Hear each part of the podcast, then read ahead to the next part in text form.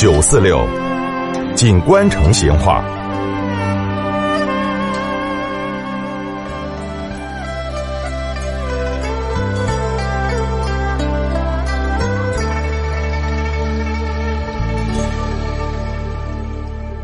听众朋友，今天我们来摆一下和民茶社的龙门阵。这个和民茶社嘛，就是在现在的人民公园，也就是以前的少城公园后头。他从上个世纪的二十年代开始挂牌经营，近百年以来风格是没改的，依然是竹椅子、矮桌子、盖碗茶，而且是标准的爸爸茶社。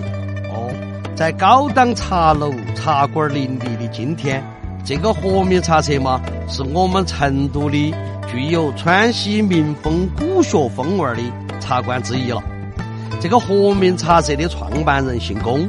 是大义的人，在上个世纪的二十年代，他就租了少城公园的一块地皮，就修建了一座亭式厅堂的茶厅，取名呢叫和鸣。一九四零年，他把茶社租给了熊卓云。这个和鸣茶社哈，原来是没得魂额的，只有一个小吊牌挂到那个柱头高上。一九四零年，书法家王家珍就题写了魂额。这个熊卓云呢，就把题字雕刻成了木牌牌，挂到茶社的入口处。哦，现在哈，从那个池塘街进那个人民公园的正门，圆岛大道左拐走一小步嘛，就到了那个和平茶社了。茶社后头的民风古学的味道相当的浓。哦，这个园子后头的景致也是相当的有情趣。你看哈，这个旧式的长廊，如帘的青藤，如冠的梧桐。茶社一边呢是碧波荡漾的人工湖，这个名湖品茗嘛，绝对是可以滤走几分浊气，会留下一身清香的。跟那个成都其他的坝坝茶社一样，这个和民茶社最拿手的茶是香片儿。嗨，啥子是香片儿？其实就是花茶哦。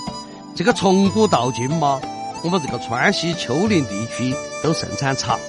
而凡是有茶叶铺的街道，附近的居民嘛，几乎都会种那个茉莉花。在那个清朝之前，四川人最爱喝的是绿茶。那个清朝的时候，聚居成都的满族人就很多。这个满族人呢，他就特别喜欢喝花茶。哎，人家是统治阶级，所以呢，成都人也就跟到跟到的去喝花茶了。加工花茶的多了，那么就这样子。喝花茶就成了时尚，后头呢又养成了习惯，现在那就成了传统了。现在哈，这个和民茶社对于很多成都人来说，都还有点难以抵挡的诱惑哦。在那些闲暇的周末，不管是想晒太阳的，还是想图一方清静的，成都的老茶客些嘛，都会跑到那个和民茶社后头去坐一下，看那个穿梭于茶社的市井百态。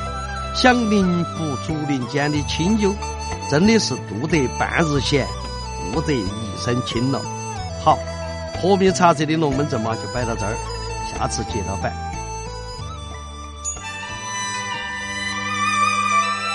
成都的味道，耶，硬是有点长哦。